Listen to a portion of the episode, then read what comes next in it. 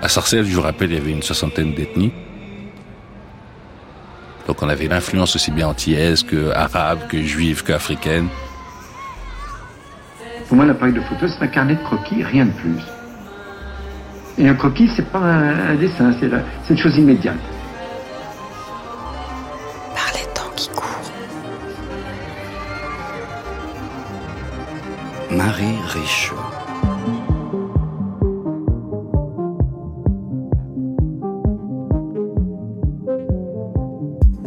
Tu sais, cette photo me fait penser à une chose. Parfois, j'ouvre ma fenêtre, je fume ma clope et je me dis, mais vas-y, t'es pas ma ville, t'es toute pourrie, tu t'es pas occupée de moi. Plusieurs fois, j'ai pensé à ça. Et après, je me dis que c'est les gens, tu sais. Quand on fait des événements comme bibliothèse et que les gens m'envoient des messages ou quand je rencontre des jeunes qui me disent mon frère c'était chambé ton truc, ça me donne envie de continuer parce que c'est rare d'avoir des éloges des gens. Dans votre dernier livre, Camilo Leon Quirano, on entend parler les habitants, on entend leur voix. Les habitants de Sarcelles, une ville du nord de Paris, connue pour ce qu'on appelle ces grands ensembles d'immeubles. On les entend car vous faites vivre cette parole, comme vous faites vivre ce paysage urbain et leur visage et leur corps et leur rire et leur vie.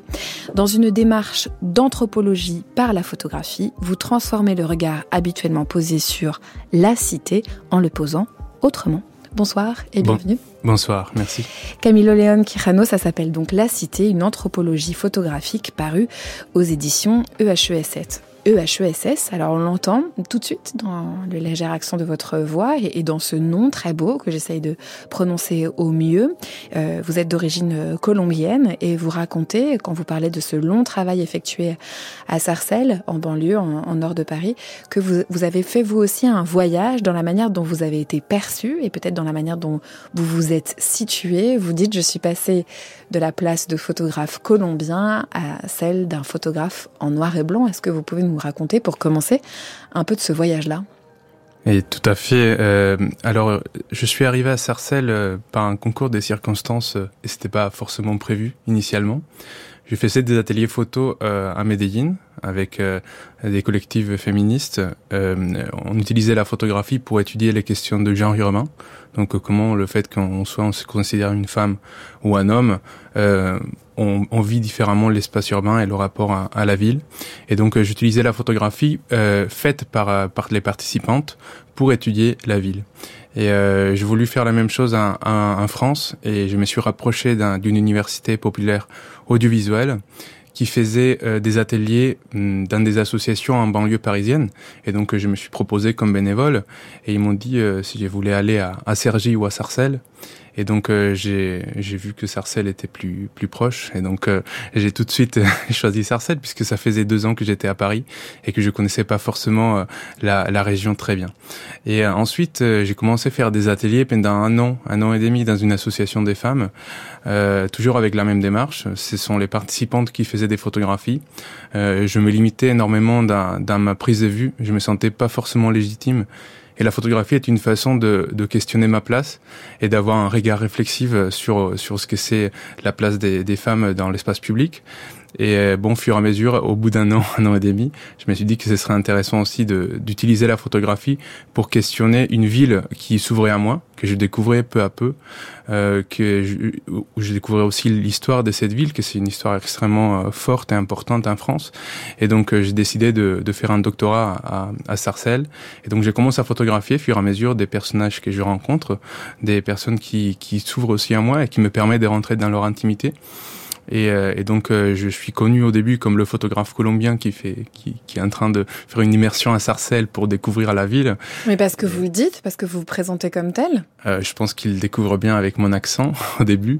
Et, et oui, oui. Enfin, moi, moi, je, je dis aussi, moi, je suis colombien et Enfin, tout simplement, je, je fais pas des photos volées. C'est, je, je, vais parler avec les personnes. Je me présente. J'explique aussi ma démarche, que j'ai fait une enquête doctorale euh, dans le cadre de, de, de, ma thèse, et du coup que je mobilise la photographie comme un moyen euh, d'enquête. et donc, euh, euh, c'est en faisant ça que peu à peu, euh, les personnes que je connais, que, je rencontre, euh, disent les photographes colombiens.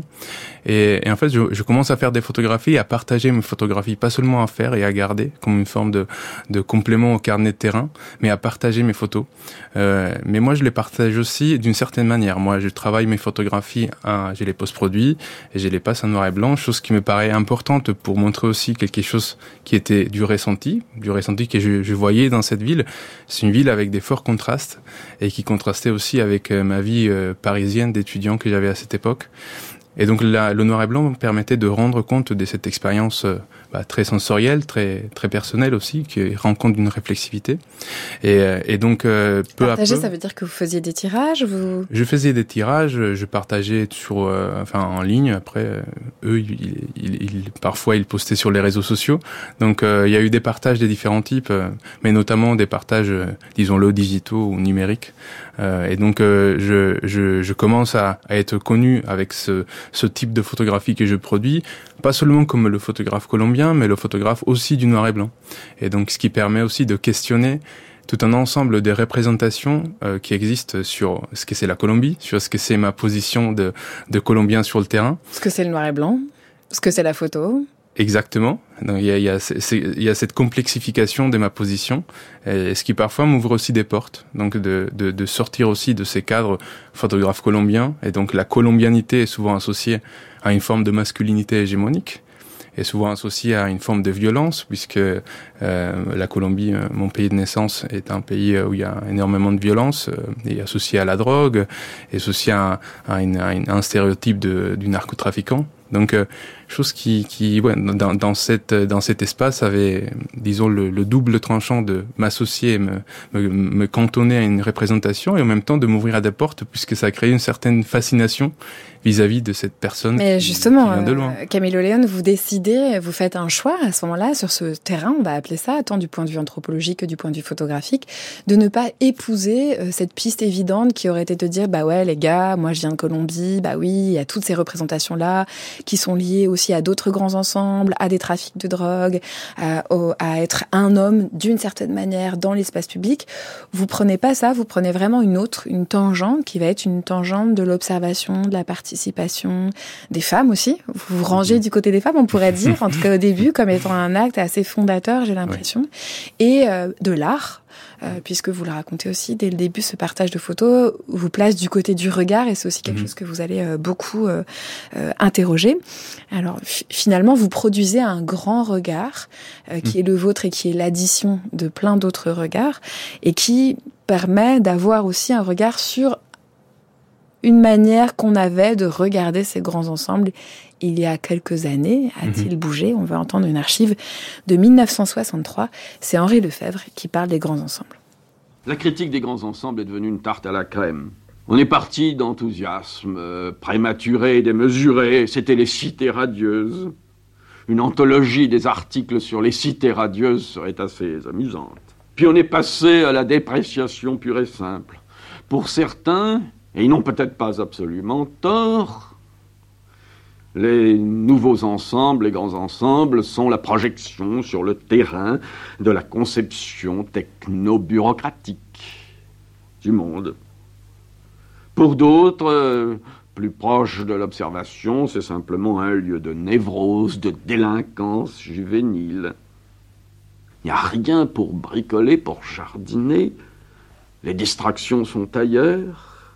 Alors, qu'est-ce qu'on fait? Ben, On lave la voiture euh, pour s'en aller le plus vite possible, et quand on ne peut pas s'en aller, bien, on reste là toute la journée à jouer aux boules. Seule distraction, seule issue, qui permettent à la vie quotidienne de trouver une sorte d'échappatoire.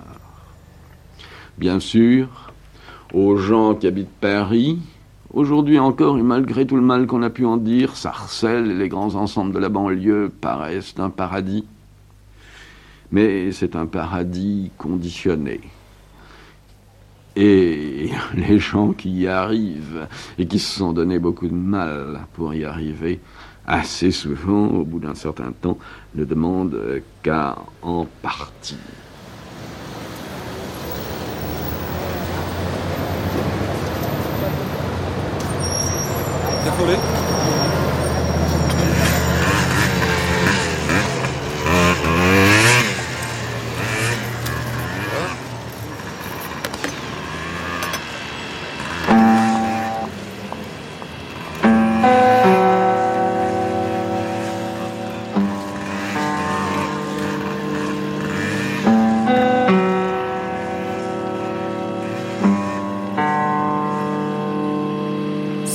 C'est un vrai quartier. Il est vraiment chamé. Mais cette photo me fait penser à un cimetière de béton. Sarcelles, c'est un labyrinthe. Heureusement qu'on continue à vivre, qu'on lève la tête. Regarde les petits, ils sont tous dans une cage. Il fait froid, mais ils rigolent. L'autre, il est enfermé dans sa boutique, mais il rigole. Nous, on est enfermés dans du béton, mais on rigole. C'est ça la réalité de Sarcelles. Les choses vont pas bien, et malgré tout, on rigole. Ce sont ces gens-là qui font la banlieue. C'est nous qui faisons vivre cette ville. Ça, c'est chez moi. J'y vis depuis l'âge de 4 ans. Ça fait 30 ans. J'ai toujours vécu dans ce quartier. D'un côté, il y a le stade, et de l'autre côté, il y a les flanades. Quand j'étais petit, je préférais utiliser la fenêtre. Je sortais directement par là et j'allais aux flanades. J'ai de la chance. En face de moi, il n'y a pas de béton. J'ai un jardin, parce que c'est ça qui produit la sarcellite, d'avoir tout le temps du béton face à soi. Le béton, c'est la beauté du quartier, et en même temps, c'est sa perdition.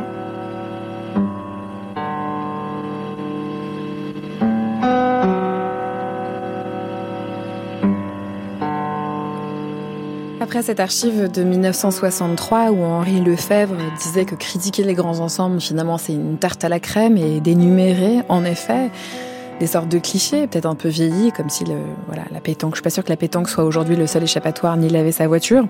Et Camille Petiot qui lisait un euh, des témoignages que vous reportez dans votre livre, Camille Léon, euh, le témoignage d'Ossine qui parle du regard qu'il porte sur sa, sur sa propre ville. Alors évidemment, quand on parle de regard, qu'il s'agisse d'anthropologie ou de photographie, il y a toujours l'idée de le comparer avec un regard précédent, avec une, historicisation du regard. Est-ce que ça vous a intéressé? Est-ce que vous avez fait des recherches euh, de, cet ordre-là? Comment regardait-on Sarcelles aujourd'hui? Comment, comment on le regardait avant? Oui, euh, c'est euh, en fait la question de la représentation de Sarcelles euh, a été déjà travaillée, disons, euh, par notamment par des historiennes. je réfère au travail, par exemple, de Camille Quinteux, qui a fait un travail justement sur les films qui ont été réalisés sur Sarcelles et qui a, a, publié un très beau livre aux éditions Créafis. Et, et du coup, moi, la question que je me posais en fait sur le terrain, c'est comment étudier cette forme de représentation? Et comment étudier aussi la voix et l'expérience pratique des habitantes, des habitants de la ville. Et donc, euh, euh, au lieu de, de, me pencher sur, sur des archives, par exemple, et sur cette histoire euh, visuelle de la ville, qui avait déjà été d'une certaine manière étudiée par, par, par d'autres chercheuses et chercheurs, je me suis penché sur la question de comment les photographies qui sont réalisées sur le terrain, et comment les photographies qui sont aussi partagées, produites, par les par les habitantes habitants euh, produisent une forme de, de représentation et d'autonomination aussi euh, de leur ville, de leur expérience, euh, de leurs espaces.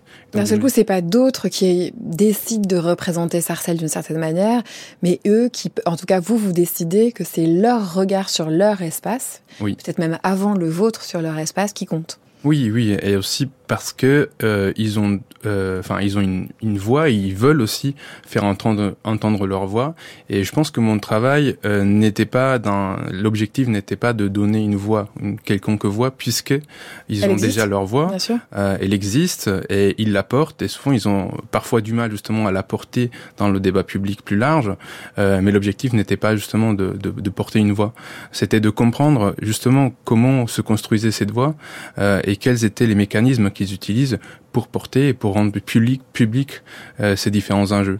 Et, euh, et, souvent, des expériences personnelles me permettaient justement de, de creuser et de comprendre ces racines euh, qui, qui, sont attachées à une expérience, une expérience de la ville concrète, quotidienne, qui permet justement de d'aller. Et vous leur posez quoi du coup comme question? Vous leur demandez quel, comment ils regardent, ça intervient comment dans les conversations? Alors, euh, ça, ça vient dans des conversations souvent informelles et, et, parfois aussi avec des méthodes qui ne sont pas courantes. C'est-à-dire que moi, je privilégiais, par exemple, des balades urbaines. Donc, euh, me balader dans la ville avec euh, avec des habitantes ou des habitants que je rencontrais, que je connaissais. Euh, avec, par exemple, le témoignage de, de Ossine, c'est lors d'une balade urbaine qu'on fait dans le quartier euh, sur lequel euh, d'abord on regarde une carte. Il dessine sur une carte des parcours, euh, des espaces qu'il il, il, vise, il fréquente de manière régulière et qui est dans le livre justement. Euh, et, et, et, ensuite, on se balade, on regarde les espaces, et c'est en regardant ces espaces que ces témoignages qui sont attachés à, une, à un vécu euh, commencent à émerger. Donc, euh, donc cette méthode de la balade urbaine qui, qui s'accompagne aussi d'une prise des vues, c'est-à-dire que moi je photographie aussi en même temps. Et euh, je euh, me permet justement d'avoir des éléments qu'ensuite je vais utiliser dans, dans, dans un deuxième temps euh, pour faire des entretiens qu'on appelle des photos élicitation, c'est-à-dire qu'avec des photographies prises pendant la balade urbaine, Ensuite, on peut faire émerger justement des informations incarnées, euh, vécues, euh, très sensorielles, qui sont attachées à, un vécu spatial. Comme le récit qu'on vient d'entendre. Comme le récit, exactement. Un regard sûr, mais en même temps, je pense à la, question de l'évolution du regard ou l'évolution des mots qu'on porte sur euh, euh, ou sur un espace. J'ai l'impression que l'idée de tout va pas bien mais on rigole, des petits dans des cages d'escalier, le rapport à l'ennui. En fait, bien sûr, des choses ont changé, des choses ont changé euh, du point de vue des représentations. Les photographies qui existent dans ce livre-là ne sont pas des photographies qui pouvaient être faites des ensembles. D'ailleurs, il y, a plus, il y a plus de corps, il y a plus d'humains, il y a plus de visages dans ce que mhm. vous montrez, euh, Camilo Léon.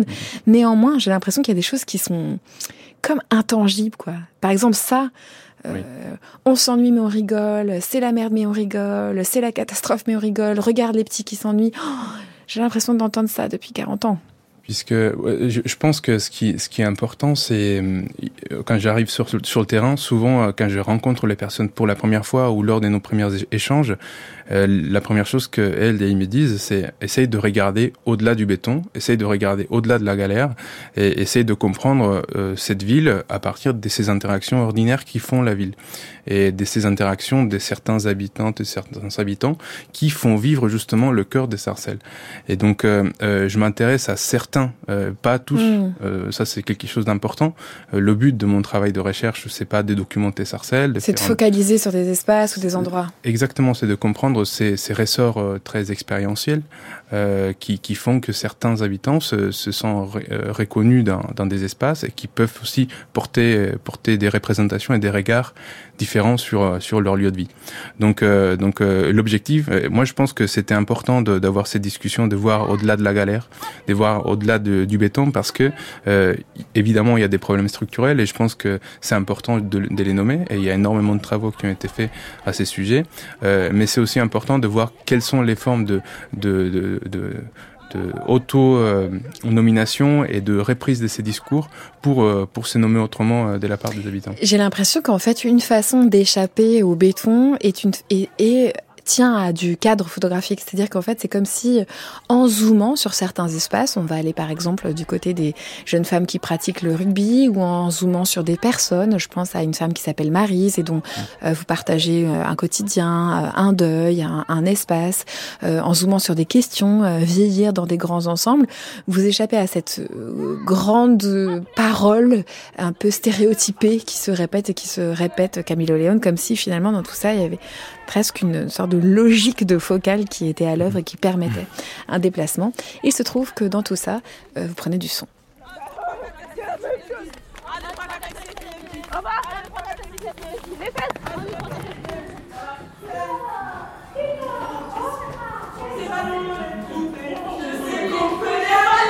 Faut jamais lâcher. On est toutes fatiguées sur le terrain, mais on prend sur nous. En plus, euh, ce qui me fait mal au cœur aussi, c'est que on fait la même chose que, les garçons. Même on fait plus que les garçons parce qu'on est des filles pour montrer qu'on peut faire plus que les garçons.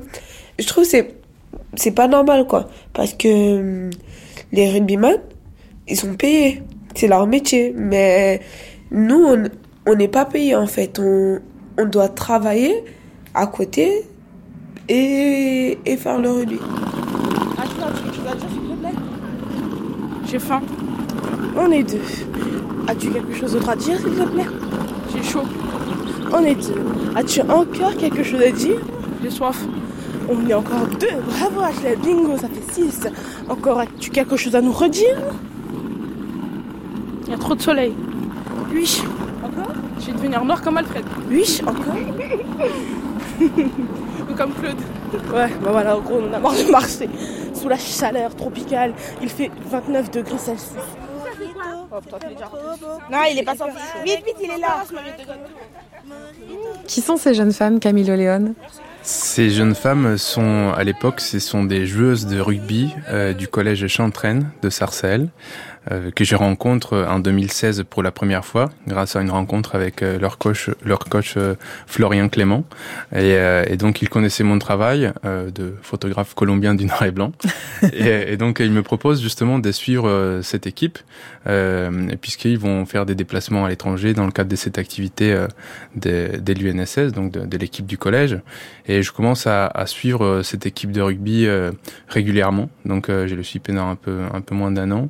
Et euh, et, donc je, je, rencontre aussi une dimension de, de, de, cette, de ces jeunes femmes euh, qui, qui, me donnent aussi des, des, informations, euh, des ressentis, des, des, accès, disons, à un terrain qui, qui n'est pas n'est pas forcément évident, c'est-à-dire étudier des jeunes de, de la cité d'un autre point de vue, en m'intéressant justement aux questions de genre dans la ville, euh, aux questions des formes des représentations aussi des, des sportives dans, dans, cet espace social. Et, euh, et donc euh, c'est aussi l'opportunité de voilà de questionner euh, quelque chose que, que je voyais énormément dans la littérature sur sur les banlieues.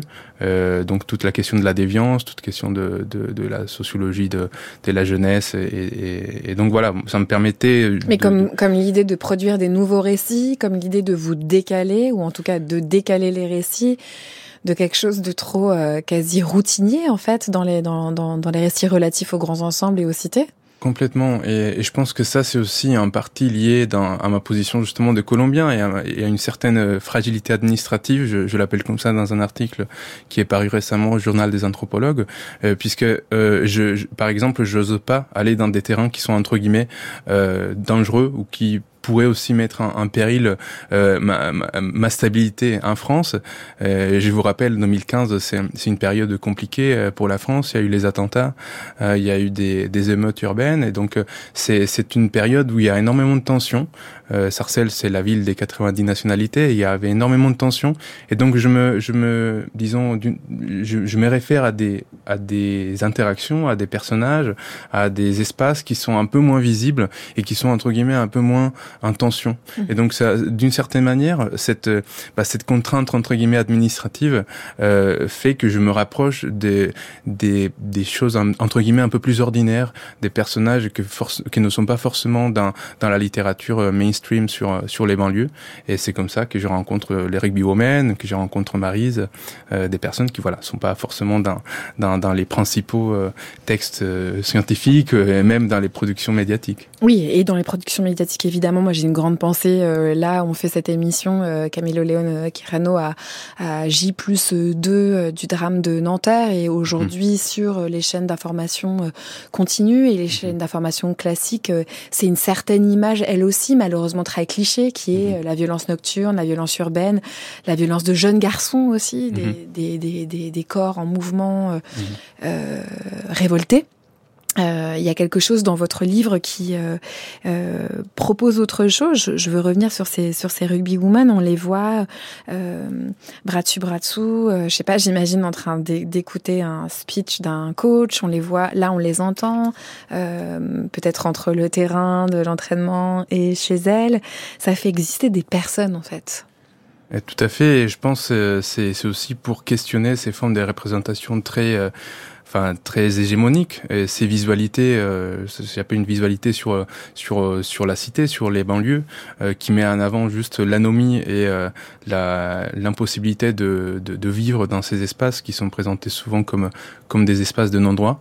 Euh, et souvent les personnes qui sont représentées, donc euh, des, des jeunes hommes euh, non blancs qui qui qui font un peu la la guerre, donc ces formes de représentation très hégémoniques. Euh, L'objectif, c'était de, à partir des ce qui était des, des, dialogues que je tissais sur le terrain, des rencontres que je faisais sur le terrain, qui faisaient remonter justement une forme de, de volonté de présenter une contre-visualité de ces formes de représentation. Sous le fameux toujours, on n'est pas que ça, on est autre chose, on est évidemment autre chose et on est plein de choses différentes. Exactement, c'est-à-dire qu'il n'y a pas une seule chose. C'est une sorte de kaléidoscope de, de, de, de représentation, des volontés de, de de ce monde très différentes. Et, et euh, justement, le livre, il présente ces différentes formes des représentations qui sont qui très variées en fonction de, de des variables entre guillemets plus sociologiques du style, du style l'âge de la personne, le lieu d'habitation, la classe. Donc ces différentes variables vont, vont aussi produire des formes de des vies et de représentation de l'espace qui, qui vont être très différentes. Qu'est-ce que ça apporte le son, euh, en dehors du fait de nourrir une émission de radio On était ravis d'entendre, mais qu'est-ce que ça apporte? Vous avez déjà l'écrit, vous avez les sciences sociales, vous avez une capacité d'écriture du côté du récit, euh, vous avez évidemment l'image qu'apporte mhm. le son. Le son, il apporte une couche supplémentaire euh, qui, euh, d'abord, euh, c'est une, une façon de, de mener l'enquête aussi de manière participative. J'explique avec un, un, un, exemple assez clair.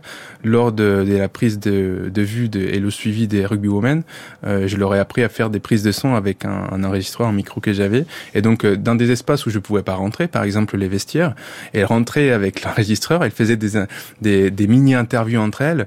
Et du coup, ça permet de rentrer dans des espaces de l'intime auxquels l'anthropologue ne peut pas rentrer du fait de sa position sociale, de genre. Euh, donc ça permet ça aussi. Mais ça permet aussi de, d'aller vers ce que j'appelle une anthropologie multimodale. Enfin, il n'y a pas que moi qui l'appelle comme ça, mais dans l'idée de, de complexifier l'image, d'aller non seulement au-delà du texte, mais aussi au-delà des images. Et donc, quand on ajoute cette, cette couche son, ça permet de, de rentrer vraiment dans, dans un espace sensoriel qui est nouveau et qui nous donne aussi non seulement des informations, mais, mais, mais une rentrée narrative différente.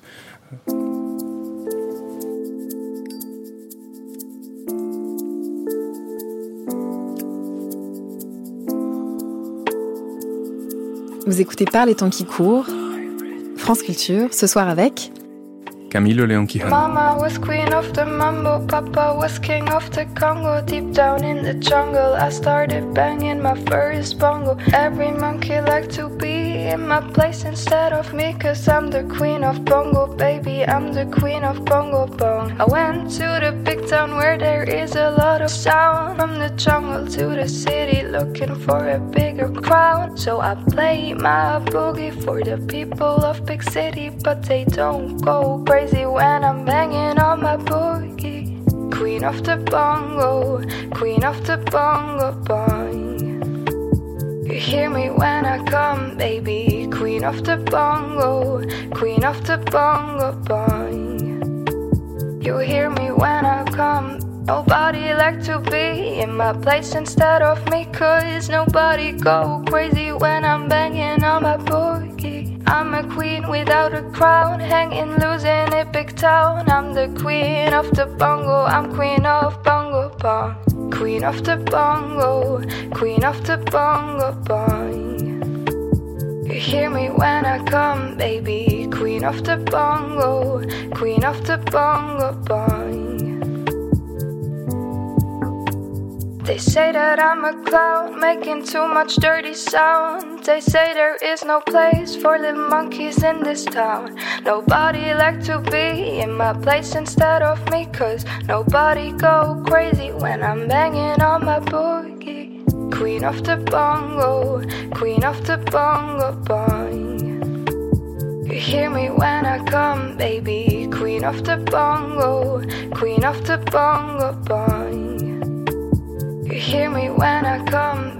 Banging on my bongo. All that swing belongs to me. I'm so happy there's nobody in my place instead of me. I'm without a crowd, hanging in a big town. I'm the queen of the bongo. I'm queen of Dans mes projets euh, perso, j'ai toujours pris beaucoup de temps euh, parce que parce que je fais pas de la photographie pour euh, l'esthétique ou pour euh, ou pour le physique c'est pas vraiment ça, c'est plus l'émotion et donc du coup je, je prends toujours le temps de discuter avec les personnes que je photographie plus ou moins longtemps.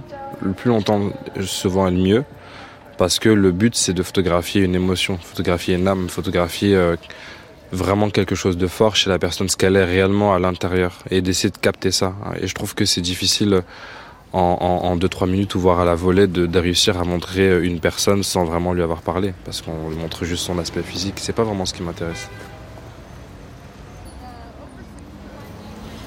Je sens que oh, je, vais me... je, suis... je suis fatiguée ouais. mais je suis au point de vue moral ça va aller. Il y a 4-5 jours je me suis réveillée brutalement dans la nuit. Mais alors que je dormais bien et puis que ça allait je sortais, je... Et je me suis réveillée, et tout d'un coup, avec cette idée en tête, que aujourd'hui ça allait être terrible et que euh, c'était comme un deuxième deuil. Le, le nom de Michel ne veut- va plus paraître nulle part. Et ça, ça m'a fichu un coup, un cafard. Et puis, puis ça s'est fait jusqu'à hier, c'était dur. Et puis ce matin, ça s'est passé. Là, je- et je sens que, bon, il faut que j'évacue ça, mais que ça va être mieux. Ça va être mieux. Alors demain matin à 9h, il faut que je sois à la préfecture. Ben, pour les papiers de la voiture. Il faut que je sois là-bas parce que comme ça se fait par informatique, que je n'y comprends rien et que je Oui. j'ai préparé tous les papiers, j'ai imprimé, je ne sais pas comment le remplir, ils me le rempliront. Parce que je- l'autre fois j'avais vu, ils sont très gentils à l'accueil. J'arrive avec ma canne, je boite. Dis la mémé, on s'en occupe. Écoute, je vais aux impôts, ils sont adorables. Je vais de l'autre côté, ils sont adorables. Je joue un peu de ma canne. Ah, bah écoute, c'est très bien. C'est ce qu'il faut faire. C'est la voix d'une des habitantes que vous avez rencontrée, euh, Camilo Léon Kirano, c'est Marise. Euh, et juste avant, on entendait une archive euh, du photographe Marvin Bonheur au micro de Mathilde Wagman en 2021 qui parlait du temps comme étant son meilleur ingrédient pour parvenir à photographier des, des émotions. Euh, quelle a été justement la part du temps passé? Quel genre de temps vous passiez avec les habitants et les habitantes pour cette fameuse anthropologie photographique euh, à Sarcelles? Euh, justement, je pense que ce qui, ce qui caractérise l'anthropologie et l'anthropologue, le travail de l'anthropologue, c'est le temps et le temps long. Donc, on passe euh, un temps long euh, en faisant des ethnographies euh, auprès des, des sociétés qu'on étudie. Et, euh, et euh, moi, ça me fait toujours plaisir d'écouter Marise puisque c'est quelqu'un avec qui j'ai passé justement beaucoup de temps. Euh, en 2017, je cherchais un, studio, un, endroit pour vivre à Sarcelles, et il s'avère que je connaissais Isabelle, c'est la fille de, de Marise, et euh, en fait, à ces moments-là, euh, le, le mari de Michel, de, de Marise, Michel décède, et, donc au bout d'un mois, Marise me dit, tu sais, j'habite dans un grand appartement, si tu veux, tu peux venir vivre avec moi, puisque tu cherches un endroit pour, pour rester. Et finalement, je vais passer trois jours par semaine, plus ou moins, pendant un peu plus d'un an avec elle, euh, essayant de comprendre le rapport d'une personne âgée. Elle avait 84 ans à cette époque-là. Euh, donc euh, le rapport à la ville d'une personne âgée, blanche, qui habite dans un quartier au, au centre du grand ensemble. Et, euh, et donc euh, c'était une période particulière, la, la période du deuil. Et donc euh, comprendre comment une personne de cet âge, à cette époque, euh, vit, vit la ville, vit l'espace, vit aussi l'espace domestique. Et donc euh, bon, la photographie permet de, de rendre compte des, de ces formes d'interaction. Euh, et le son aussi, ça va justement complexifier, densifier euh, le récit euh, et l'ethnographie autour de autour de.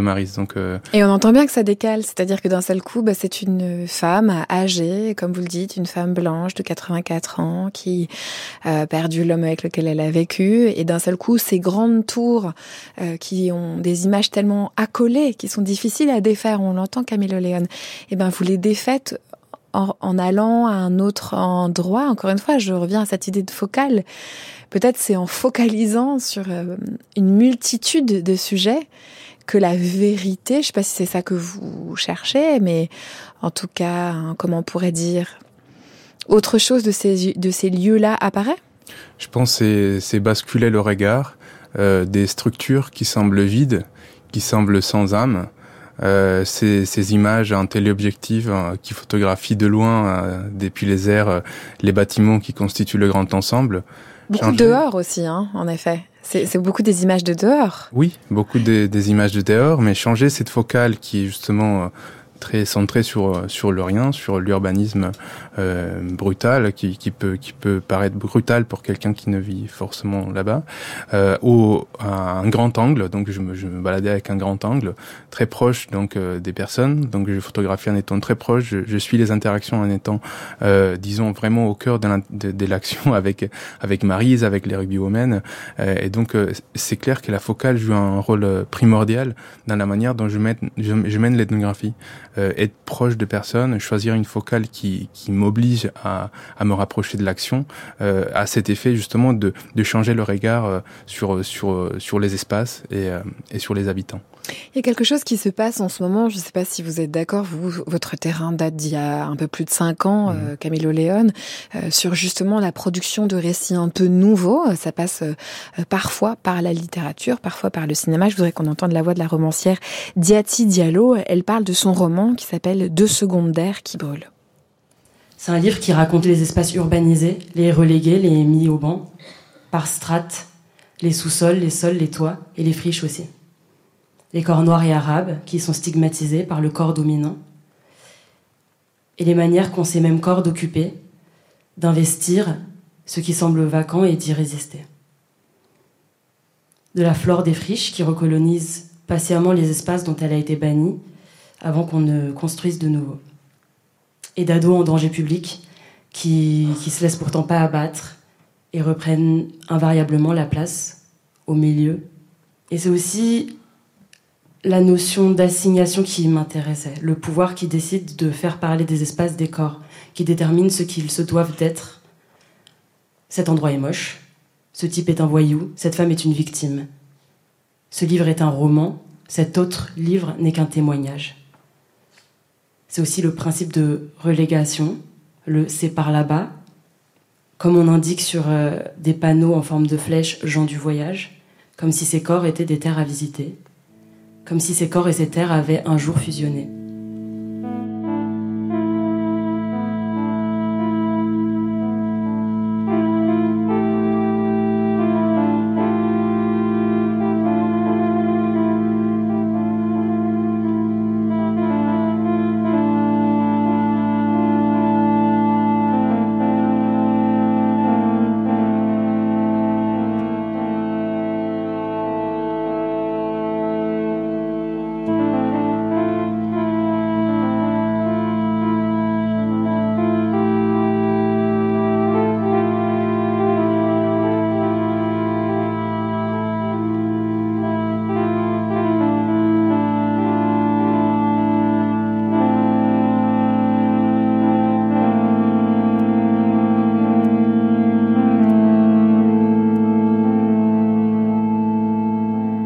Ici, c'est la voix de la romancière euh, Diati Diallo. Elle intervenait dans un, dans un séminaire porté par la philosophe Elsa Dorlin. C'était au Centre national de la danse à, Pantin, où il était question de la fabrique de la violence, qui est le gros sujet actuel, en tout cas de recherche d'Elsa Dorlin. Euh, et ce livre, elle le dit, est un livre qui, elle, pour elle aussi, euh, essaye de produire d'autres récits, produire d'autres images. Est-ce que vous avez l'impression, Camille Léon, de participer à quelque chose, à un élan collectif, pas collectif au sens où ce serait un collectif euh, composé et conscient, mais où plusieurs voix, plusieurs forces, plusieurs énergies euh, essaient euh, de modifier les récits, de modifier les, images euh, relatives à ces endroits. Je, je sais pas si je pourrais arriver à, à ces niveaux-là, mais euh, ce qui, ce qui est important, c'est que ça part d'un vrai travail de recherche. C'est vraiment l'objet central de, de, de, cette enquête. C'est un travail de recherche en anthropologie.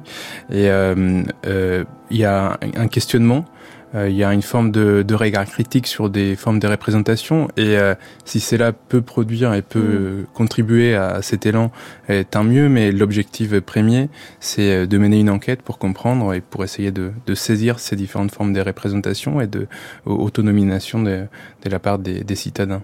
Alors, est-ce que vous l'observez? Peut-être c'est une autre manière de vous renvoyer la question. Est-ce que vous observez cet élan-là, cette, euh, cette énergie-là qui serait à l'œuvre quand même? Oui, oui, tout, tout, à fait. Il y a, et, ça par des justement des collectifs qui souvent manquent de soutien euh, public. Par exemple, euh, moi j'ai rencontré des, des superbes euh, citoyens engagés pas pour essayer de changer justement l'image de la ville et montrer des, des choses quotidiennes. Il y a, il y a, il y a un média. Les engraineurs, par exemple, moi je pensais aussi à ce collectif-là. Les, les engraineurs, un, un, collectif des jardineurs, jardineurs urbains qui, qui font des potagers au milieu des, des tours et des bars d'un quartier du Grand Ensemble, mais aussi le Sarcelloscope. C'est un média citoyen qui a été constitué par Fatima, une, une habitante de Sarcelles. Euh, dans la ville voisine de Garges-les-Gonesse, le collectif euh, Urban Street Reporters qui produisent des, des reportages justement fait par les par les habitantes habitants sur leur réalité. Donc euh, en fait ces, ces, formes de représentation, effectivement il y a quelque chose qui, qui se fait et les réseaux sociaux aujourd'hui euh, permettent justement de cette émergence d'une voix et, d'une dénonciation aussi souvent de ces conditions et de ces formes de des violences qui existent dans dans et des problématiques structurelles qui existent sur sur ces sur ces villes. Vous dites qu'elle manque de soutien et tout à l'heure vous, vous parliez de euh, ne pas porter des voix parce qu'en fait elles existent, mais s'interroger plutôt sur la, la, manière dont elles ont peine à exister dans le, dans le débat public. En effet, quand vous citez toutes ces initiatives euh, citoyennes, des, associations, des... j'ai l'impression de voir des gens qui soulèvent des énormes montagnes et, je me dis, euh, enfin, vous voyez ce que je veux dire? J'ai l'impression que c'est plein de micro, micro, micro petites choses. Et je voudrais pas être porteuse de peu d'espoir, mais quand même, quoi. Je trouve que le oui, non, il y a, il y a moi, moi, moi, je ne sais il a... pas comment conclure cette phrase sans être trop noir, mais non, non, mais je pense que c'est c'est tout à fait vrai. Il y a il y a il y a des vraies problématiques de soutien public à, à certaines initiatives locales et surtout aussi la, la manière dont ces soutiens publics sont sont conçus. Parce qu'une des choses qui critique le plus les Sarcellois euh, que j'ai rencontrés, c'est dire en fait il y a des Parisiens ici qui viennent faire des des activités pour nous apprendre à faire les choses, alors qu'on sait très bien les faire, qu'on sait très bien nous-mêmes faire les choses. Sauf que il y a une attention portée à des initiatives portées par le haut et pas portées par le bas. Donc il y a un vrai souci de, conscience justement et de, soutien à ces initiatives qui viennent du bas et, pas du haut. C'est vraiment une, forme une critique aussi aux structures de, management public des, fonds qui sont alloués à ces différentes initiatives. Donc, euh, donc disons que ça, ça relève aussi d'un sujet euh, passionnant que c'est pour moi la démocratie participative et comment justement développer des nouvelles façons euh, pour pour entendre justement et pour prendre au sérieux ces initiatives qui viennent du bas et qui ne sont ne soient pas imposées par le haut par des par des personnes qui vivent pas et qui ne sont pas euh, issues de, de ces espaces. Chose que porte aussi comme propos euh, votre livre parce que ben, voilà il y a il y a toute une presque co-conception de, de, de, la recherche. Euh, Camilo Leon Quirano, La Cité, une anthropologie photographique, apparue aux éditions EHESS. Merci beaucoup d'avoir Merci à vous.